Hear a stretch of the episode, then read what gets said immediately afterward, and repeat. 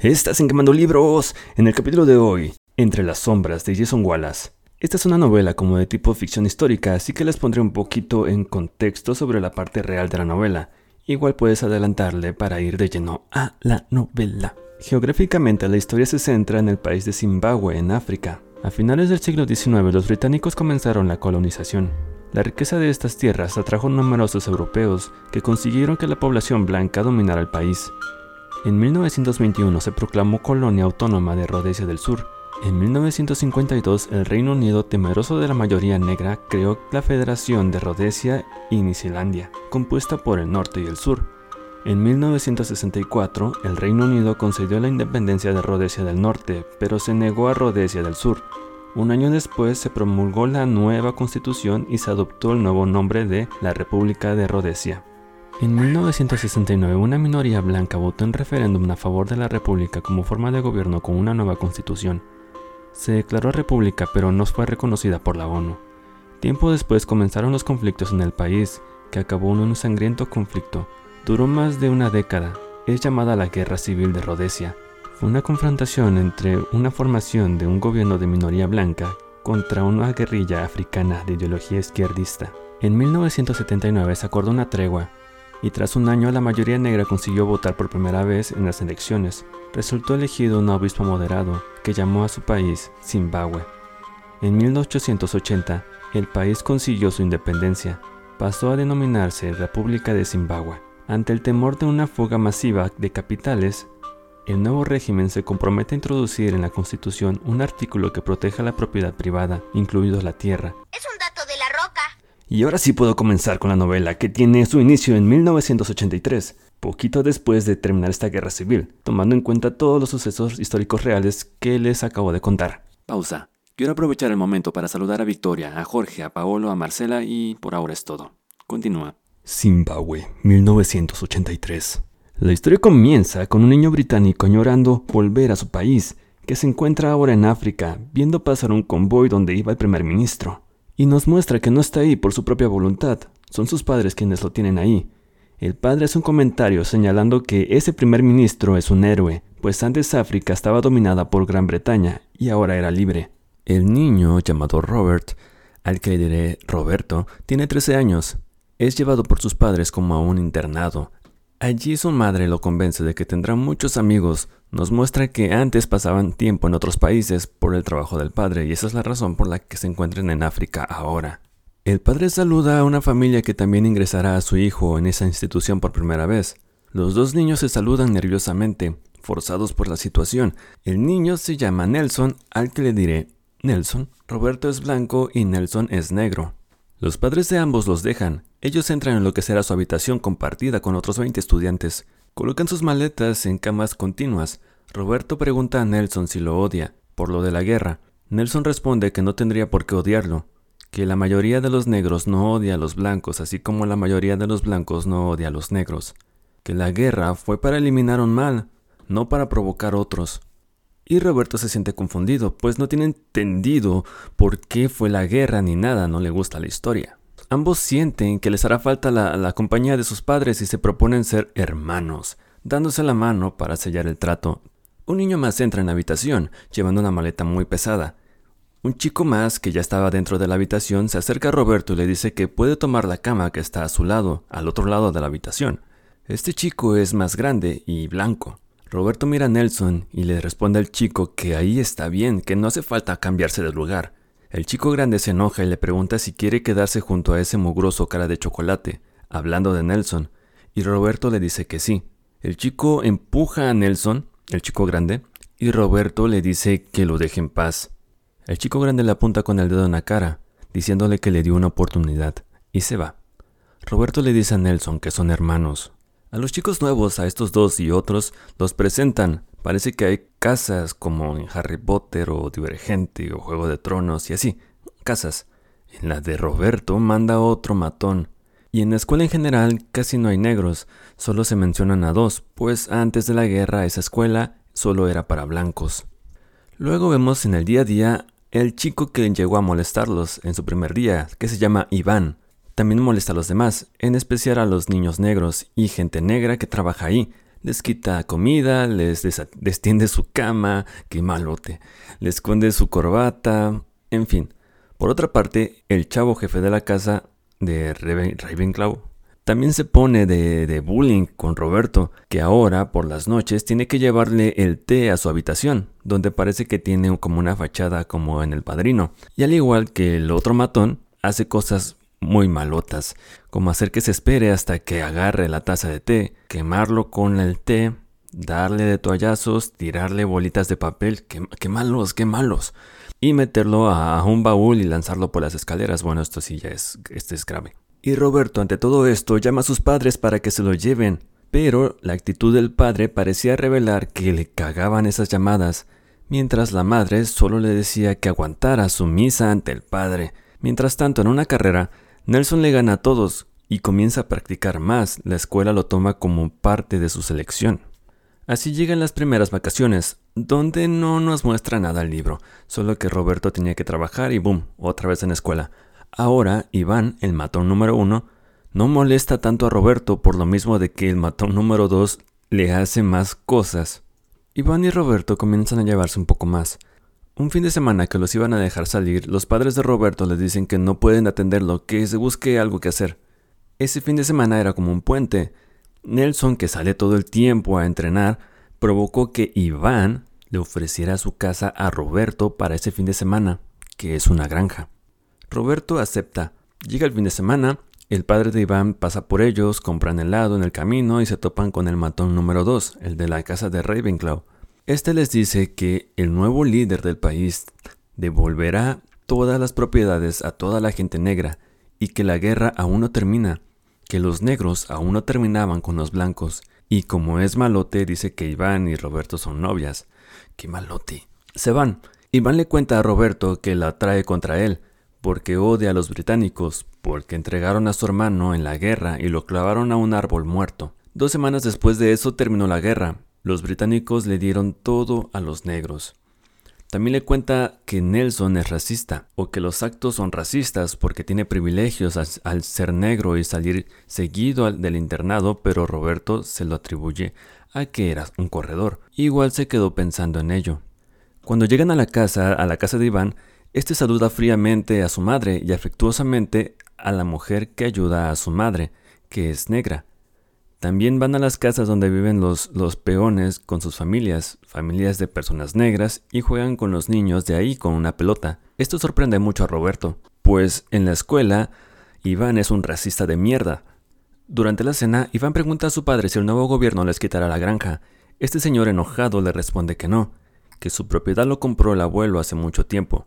Iván le comenta sobre la obligación impuesta por el nuevo líder de vender las propiedades. Además, que puede que él no quiera la granja y que su hermano, por ser homosexual, no tendrá hijos para que tengan la granja.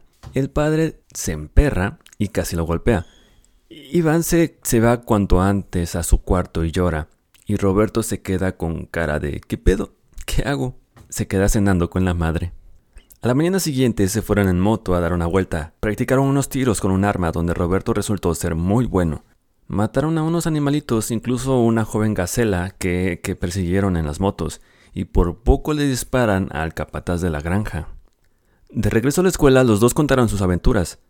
Al llegar Nelson, Roberto sintió culpa, pues le había dicho que trataría de convencer a sus padres en lugar de la verdad, de irse a la casa de Iván. Más tarde Nelson le preguntó por qué no fue a su casa y Roberto le responde tajante con un ¿A ti qué te importa? Es mi vida. Pudo ver en los ojos de Nelson el dolor que le provocaron sus palabras. Dato que serán de vital importancia para el desarrollo del universo Marvel. Después de ese día de tiros, Roberto se une al club de tiros de la escuela. Una noche, en matón número 2 se lleva a otro chico. No lo vieron por la noche después del castigo, y como era amigo de Iván, lo fue a buscar. Roberto se le pegó en la búsqueda. Lo encontraron, este corrió y cayó un pequeño acantilado. Roberto lo rescató.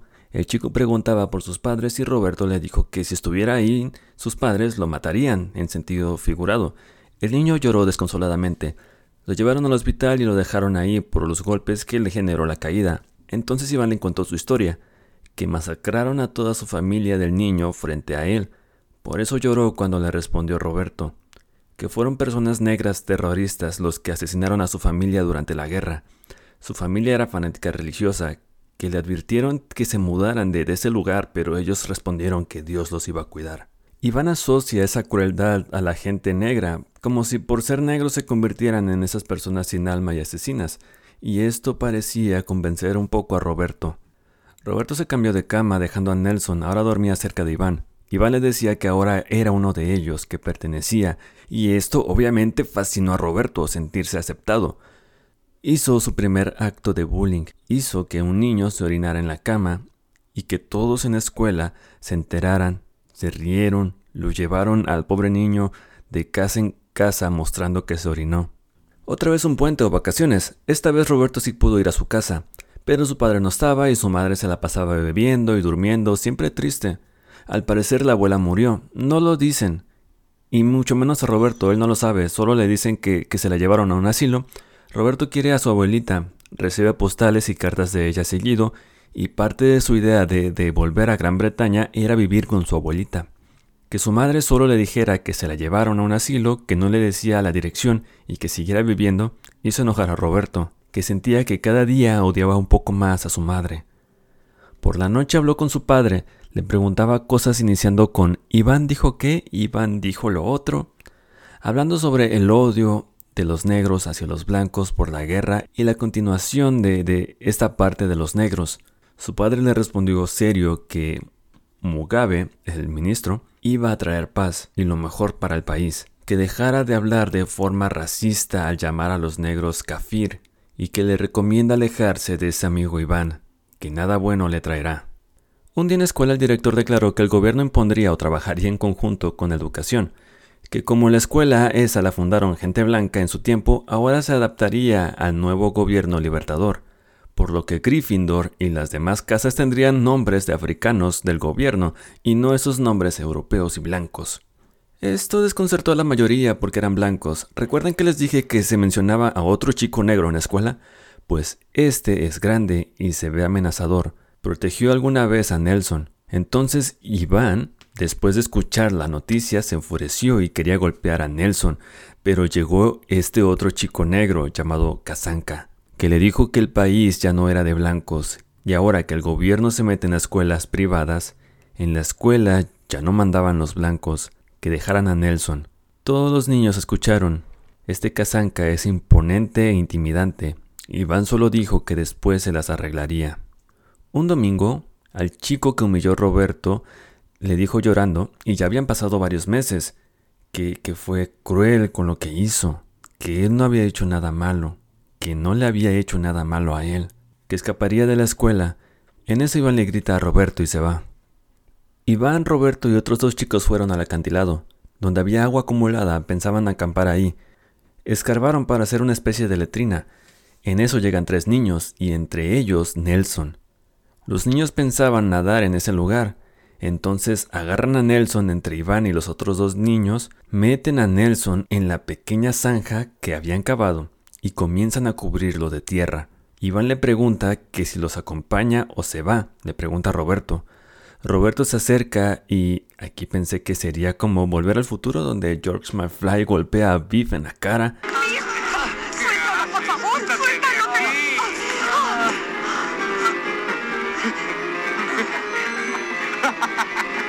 Pues no, se acerca a aplanar la tierra que tiene encima el pobre Nelson y solo le queda la cabeza descubierta. A Roberto le parece gracioso, pensando que es una broma. Iván encuentra unas hormigas y se las echa encima, hormigas africanas de las que miden como 3 centímetros. Otro encuentra un alacrán, quita la tierra que tiene entre la entrepierna. Iván levanta los calzones de Nelson y se lo echa, y lo vuelven a cubrir de tierra. Nelson grita y trata de retorcerse, pero el peso de la tierra no lo permite. Los niños se van corriendo escuchando gritar a Nelson a lo lejos. Al día siguiente no apareció Nelson, ni el otro chico, el que se había orinado. Al día siguiente no apareció Nelson ni el otro chico que se orinó. Nelson pasó la noche en el hospital y al día siguiente tuvo que ir a la casa de sus padres. El director enojado preguntaba qué había pasado, y nadie respondía. Roberto sentía que la culpa lo carcomía. El chico Kazanka no dejaba de mirar a Roberto. Una noche Kazanka se lleva a Roberto junto con otra al acantilado. Le preguntan si fue él o no, que si lo hizo solo por ser negro. porque así piensan los blancos. Lo acercaban al acantilado y estaban por golpearlo con un palo. En eso grita Iván, que él fue quien lo hizo. Al menos fue, fue valiente. Roberto, cobardemente como un cobarde, huye, mientras Iván queda a merced de Kazanka. Al día siguiente Iván no habló con nadie, y su rostro estaba lleno de moretones. Pasa el tiempo, 1985. Iván ahora cada que veía a Nelson fingía no verlo, o si alguien más pretende agredirlo se mete, pero sigue haciendo bullying a todos los demás, igual Roberto, nuestro, nuestro bulindero, bulillero, molindero protagonista. Tienen un nuevo maestro de historia que les habla sobre cualquier cosa de la vida, de sus vidas y rara vez de historia. Él estuvo estudiando antes en esa escuela, cuando había guerra. Lo menciono porque un día ve a Iván defendiendo a Nelson de uno de sus propios amigos de Iván. Entonces el maestro da un discurso primero sobre la desigualdad en la naturaleza, animales más rápidos que otros, la supremacía de los más fuertes sobre los débiles, luego un poco de historia sobre la Alemania de la Primera Guerra Mundial, que los británicos se pusieron las pilas y hundieron a Alemania, y cuando no se dieron cuenta, Alemania le dio la vuelta a todo el escenario con la Segunda Guerra Mundial. Entonces que ahí en Zimbabue llegaron los de Gran Bretaña y conquistaron, Luego los negros le dieron la vuelta y finaliza el discurso con que los blancos podrían aún darle la vuelta a esto. Al salir de clase, el padre de Roberto lo espera en la calle con una mirada triste diciendo que es sobre su madre. Roberto presiente algo y huye con sus amigos recibiendo un abrazo de Iván. Su madre murió. La enterraron. En casa el padre le pidió ayuda para vaciar el cuarto de su madre. Ya habían pasado unas semanas. Roberto se había tomado varios días en la escuela y ahora estaba en las vacaciones escolares. Roberto descubrió que su padre no era jefe, sino un simple asistente que lo llenó de ira porque saber que se quedaron en ese lugar por nada, por la mentira de su puesto. Su padre le dijo que se sentiría muy solo cuando volviera a la escuela, que le pediría a la mujer que ayudaba a la casa, llamada Matilda, que viviera ahí por un tiempo. Y Roberto ya estaba calientito, ya estaba enojado, y con su nueva forma de ser le replicó con un ¿Le vas a dar el cuarto de mamá a una negra? El padre enseguida se puso serio y le dijo que no volviera a oír hablando de esa forma despectiva, que ella tiene nombre. Roberto comienza a limpiar el cuarto de su madre, ve unas cartas y lee una donde dice que su abuelita había muerto, justo justo el año en el que ellos llegaron. Se enojó mucho y se fue corriendo. Llegó a la tumba de su madre y lloró bajo la lluvia, como cualquier película o serie donde lloran bajo la lluvia en una tumba. Sentía odio, como Anakin cuando matan a su madre. Al finalizar la lluvia regresó a casa, pensando que no podía abandonar a su padre, porque era su única familia. Al llegar, vio a su padre besándose con la tal Matilda. Entonces se volvió a emperrar y se fue corriendo hacia otra dirección, hacia su amigo Iván. Fueron a ver una película, al otro día fueron a un club a nadar. En eso reciben una llamada de que algo pasaba en su granja. Al llegar encontraron a la aldea incendiándose en partes y a personas negras con hachas en la entrada. El padre de Iván y él estaban enojados, pero no hicieron nada. El padre comentó que solo estaban ebrios y mañana ya no estarían. Aún así no encontraban al capataz de la granja. Al día siguiente llegó a la casa un carro lujoso con una pareja heterosexual de negros, vestidos muy elegantes, llenos de joyas. Le preguntaron en cuánto venden la casa que les gustó. El padre respondió que se fueran de sus tierras. El hombre negro elegante le dijo que esas no son sus tierras, que los blancos se las habían robado y que ahora ellos las querían de vuelta, que no pretendía pagar nada, que su gobierno era generoso al darles algo de dinero por algo que les pertenece desde siempre, que sus trabajadores no serán requeridos para el nuevo patrón, y que su capataz lloró como un bebé antes de que lo mataran. Iván soltó a los perros, pero la pareja ya había subido a su coche y se fueron. Cinco semanas después, regresan todos a sus clases. Iván va despreocupado diciendo que su padre sí venderá la granja y se irán al sur, que al avisar a la policía de la muerte del capataz no hicieron nada. Se la pasaba estudiando en la biblioteca sobre la Segunda Guerra Mundial. Iván pasaba tiempo hablando con el maestro de historia. Empezaban a desaparecer objetos de los alumnos. Iván ahora cada vez que veía a Nelson lo reñía y al poco llegaba Kazanka a golpearlo. Ahora Kazanka era el jefe de la casa de Slytherin y controlaba a todos. Todos los días Iván recibía golpes de Kazanka. Un día Iván se plantó frente a Kazanka cuando estaban los 20 chicos en el cuarto, diciendo que había robos y que se hiciera algo. Kazanka le dijo que más tarde le haría algo a él. Entonces Iván salió rápido por un bat y se lo dio en las manos diciendo que si de todos modos lo va a moler a golpes que lo hiciera ahora. Kazanka quedó desconcertado ante esto, todos viendo cómo dudaba. Entonces se decidía a irse cuando masculló algo Iván. Kazanka le dio tan duro que rebotó contra la pared Iván. Días después el director fue a revisar las habitaciones de todas las casas para descubrir al ladrón. Iván alzó la voz diciendo que por qué no podría ser Kazanka. Él tiene el poder de hacer lo que quiera. El director descubrió debajo de la cama de Kazanka los objetos robados.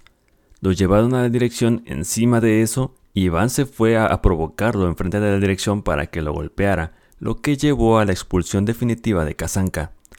Iván contó a Roberto y amigos su plan más bien el plan que ideó con el maestro de historia de sacar a Kazanka. Todos estaban sorprendidos y ahora Iván quería ir por Nelson. Corrieron al maestro de historia por comentarios racistas. A Iván esto le dolió. Le preguntó a, Roberto cómo podría hacer algo que nunca había hecho si parecía difícil. Roberto le dijo que confiara en sí mismo. Unos días más tarde Nelson desapareció. Sus padres no lo encontraban y no había indicios de que estuviera en los alrededores. Iván se ponía nervioso cada que hablaban de Nelson. El director comenzó a sustituir al maestro de historia. Comentó que ya quería retirarse de la escuela, pero Iván fue a hablar con él. Iván le comentó a sus amigos que convenció al director para que conservara la escuela, libre del poder del gobierno, que contratara a un maestro negro, Solo así dejarían a la escuela por los recientes escándalos de la expulsión de Kazanka, la expulsión del maestro racista y la desaparición de Nelson. Uno de sus amigos se molestó por presentar esa idea al director y le preguntó que desde cuándo amaba a los Kaz. Iván lo golpeó y le dijo que no volviera a repetir eso, pues los odiaba. Ellos le habían quitado su país, la escuela, a su maestro y su casa. Cerca de ahí unos niños negros jugaban. Entonces Iván, Roberto y los otros dos comenzaron a tirarles piedras y a perseguirlos como salvajes. Roberto le dio a uno. Pasa el tiempo. 1987. Roberto pasa las vacaciones con Iván y sus amigos. Se iban a embriagar por las noches a los bares, durante el día a embriagarse a la casa de uno de ellos. Seguían haciendo sus actividades maliciosas de maltratar a negros, a lo que ahora llamaban juegos. Esto ya estaba cansando a Roberto. Cada que lo hacían sentía vergüenza, dicha, náuseas Empezaba a evitar poco a poco a Iván. Iván tenía una novia y a Roberto le gustaba, la deseaba en secreto e Iván empezaba a notarlo. Ella también parecía tener una pequeña atracción por Roberto. No le aporta nada a la trama. Una noche en un bar, Roberto, estando en Navarra, se topa con el matón número 2. Cuando recién había entrado al instituto, ese, el que le regó té caliente, estaba borracho y no reconoció a Roberto. Esto hizo enojar a Roberto que veía a su matón más pequeño, gordo y viejo, lo golpeó por venganza y lo tiraron entre la basura, todo ensangrentado. Ebrio Roberto reflexiona sobre este encuentro, que ahora él es igual a ese matón. Un día en la escuela Iván le comentó a Roberto que irían a jugar. Roberto no quiso e Iván se enojó, que entonces ya no se juntará con ellos. Roberto después de un rato fue a buscarlos, solo para hablar que estaba creciendo y que ya no pasaría tanto tiempo con ellos. Llegó a una parte boscosa, comenzaron a caer como piñas de pino, pero vio que era porque estaban aventándolo hacia el árbol, donde alguien estaba colgado y cayó. Un enjambre de abejas rodeó a Roberto, salió corriendo mientras se le cerraba la garganta, hasta que ya no pudo más, y cayó al suelo sin poder respirar, nublándose su vista mientras escuchaba risas a lo lejos. Despertó en una casa con un hombre negro que le dio un remedio casero. Le dijo que tuvo suerte. Durante el primer año, cuando Roberto llamó a su madre, había alguien que lo comunicaba con ella como una operadora. Bueno, pues es este señor. Este señor reconoció a Roberto por su voz y Roberto lo reconoció a él. El señor tiene varias esposas y muchos hijos. Un niño se acerca, Roberto ve que un ojo lo tiene nublado y otro parpadea como con tics. Y el señor le comenta que hace tiempo unos muchachos le aventaron piedras y quedó así, que desde entonces casi no habla y no habla de lo que pasó. Roberto sentía su corazón latiendo con fuerza. El señor le dice a Roberto que tuvo suerte, que se salvó de, de morir. Salen de la casa y comienza a mostrarle el resto de sus hijos. Una niña que se le veía la piel del cuello y de las mejillas rojas. Ah, la carne estaba viva, porque unos muchachos le regaron un líquido ácido, justo como el que tienen en la escuela. Otro niño que fue golpeado hasta que quedó sin movimiento de un brazo. Niños con cojeras permanentes, niños con quemaduras, cicatrices. Roberto ya no podía mirar. Sabía que era parte de eso, de quienes habían provocado tanto daño. Se preguntaba si realmente era consciente de lo que hacía, de lo que Iván y los otros hacían cuando se iban a jugar. El Señor le comenta que algunos niños solo salen a jugar y no regresan, que aún llora por sus madres. En ese momento el Señor comienza a llorar. Roberto veía cómo su vida se había separado de la realidad con su propio orden cruel y leyes enfermas, cómo formaba parte de eso voluntariamente, el Señor tiene la esperanza de que el líder Mugué, el ministro, le devuelva una de sus tierras, que para que pueda estar en paz y su familia vuelva a ser feliz. Entonces Roberto estúpidamente decidió investigar si Iván golpeaba a su novia. La llamó por teléfono y la citó en un lugar. Se reunieron comentando que no le dirían nada a Iván sobre eso, que él solamente quería saber si la habían golpeado. Ella se sintió ofendida sobre eso y quería hablar de otras cosas. Roberto se paró para comprar algo de beber y cuando regresó ahí estaba Iván y se la llevó. Roberto siente miedo. Al estar en la escuela, Iván le pregunta cómo le fue ayer. Lo sabía Iván. Ya era de noche y Roberto sabía que sabía. Le dijo que no culpara a su novia. En eso Iván lo comienza a golpear diciendo que era un mal amigo, que confió en él, etcétera, etcétera. Roberto trataba de hablar con él, pero no podía por los golpes que le daban en el estómago y demás. Luego Iván se fue, diciendo más maldiciones. Pronto se celebraría su graduación. Estaban maestros, prefectos y alumnos con cargos en una pequeña reunión. Iván era el favorito del director y Roberto era el mejor de la escuela. Estaban ahí los dos, solos y a la vista de todos. Roberto le dijo que pare con todo eso, el daño a las personas, que sabía que, que seguía en contacto con el maestro de historia que estaba manipulándolo y no podía darse cuenta. Iván le comentó que no podía detenerse así nada más, pues le quitaron su país y su hogar. Iván le dijo que solo quedaba un juego más, que se uniera a él, que los otros dos eran buenos, pero no había alguien tan bueno como Roberto, que la gente lo venerará como a un héroe, que se uniera a él y fuera especial. Avanzaron su conversación hacia un lugar más solitario. A Roberto esto no le gustó, seguía recordando todo lo que le dijo el Señor sobre sus hijos dañados, Iván le pidió que no hablara con el director, que igual este no le haría caso, que mañana era la premación y que estaría muy ocupado como para atenderlo.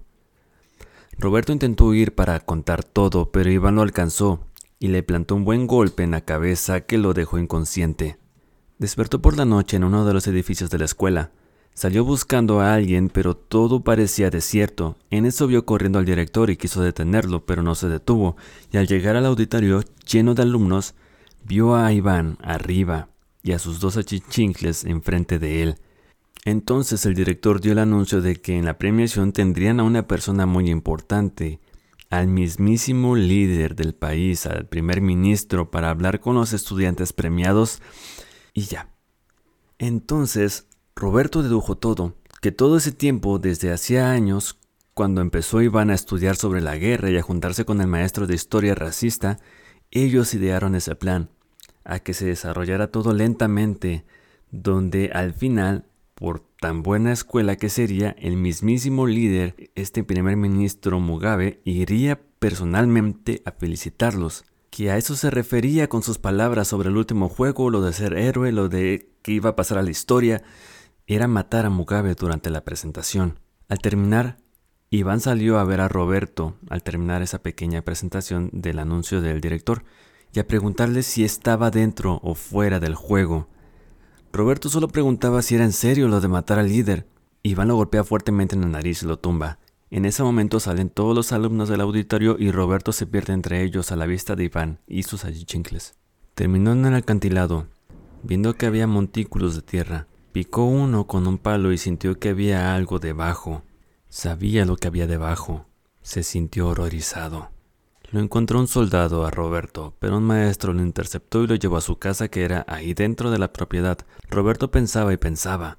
Y ahora, ¿recuerdan el dato de vital importancia que les había comentado al inicio? Roberto se volvió jefe del club de tiro y poseía la llave del armamento de la escuela, pero había perdido la llave original, entonces Iván pensaba tomar las armas de ahí para asesinar al primer ministro. Las personas iban llegando. El primer achichincle tenía pensado disparar desde una parte alta dentro del edificio, pero llega Roberto y desbarata el arma porque es un experto en eso y lo deja inmovilizado como una película de acción. Luego Roberto fue a la capilla y notó algo raro. Por un pasillo aparte entre los tubos del órgano comenzó a subir y hasta arriba se encontraba con el achichincle número 2. Me imaginé como cuando Ben Affleck fue Daredevil y tuvo esta pelea arriba de un órgano. El achichincle número 2 le da un buen golpe a Roberto y los gritos no se escuchaban abajo por el sonido del órgano. Antes de rematar el achichincle número 2, vio al primer ministro y volvió a tomar su posición de tiro. Roberto aprovechó la oportunidad y dejó inconsciente al vato y desbarató el arma, porque es una película de acción. Roberto ahora iba bajando. Se asomó para conectar la mirada con la de Iván, que estaba impaciente. Se perturbó al verlo Iván, pero movió su traje para mostrar que él, Iván, llevaba el arma que usó la primera vez que salieron a practicar tiros a su granja. Entonces Roberto se avienta al estrado. Iván grita No mientras va corriendo. Roberto se coloca frente al ministro. Cuatro guardias, cuatro, cuatro guardaespaldas, toman a Iván y lo sacan. Todos están confundidos, Roberto sale y encuentra a un guardia, a un guardaespaldas, gritando, tomando su pierna. Iván parece estar huyendo y de los otros tres guardias, nada ni noticias. Entonces Roberto corre hasta Iván desarmado, inconscientemente porque sabe que Iván tiene un arma, no sé qué onda, cuando se acerca, al mismo tiempo llega el soldado que antes lo había visto en la noche y apuntó a Roberto y a Iván. Apunta los dos.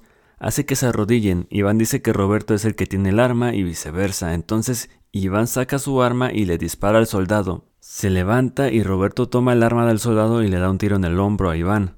Iván se siente confundido preguntando si nunca entendió todo lo que le dijo. Roberto responde que sí, pero que él, Iván, Nunca entendió que la guerra busca ponerle un fin a un mal, no crear uno nuevo.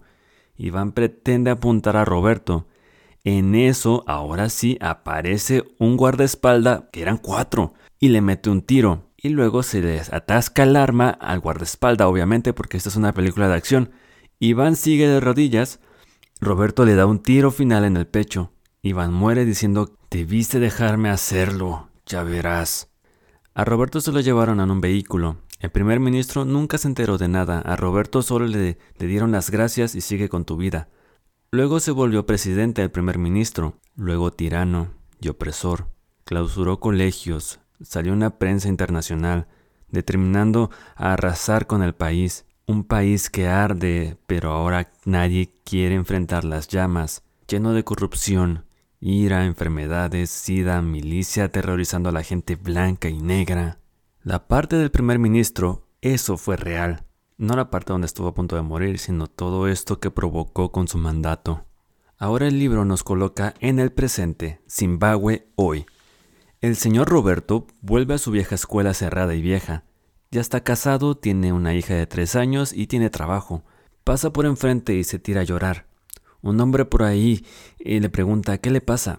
Le cuenta que estuvo antes en esa escuela, el viejo le dice que tuvo buena educación y que la educación es mucho más que lo que sucede en el aula, que al menos tiene trabajo. En ese lugar no hay trabajo. Que aquel viejo, refiriéndose al ministro y que después fue presidente, se llevó todo, se robó la esperanza de la gente. Ese señor resulta ser el señor que tenía muchos hijos que fueron dañados por parte de Iván y de también de Roberto, el que el que rescató a Roberto de las abejas. Roberto lo reconoció, el señor Roberto, pero no quiso mencionarlo. Pensaba en las últimas palabras de Iván. No olvidaré la semana en que fuimos los mejores amigos. ¡Toqué tu corazón! Y para el final, para justificar el título, se sube a su coche y se va sin mirar el retrovisor, entre las sombras del camino. Fin. Recuerda suscribirte, darle like y compartirlo y suscríbanse.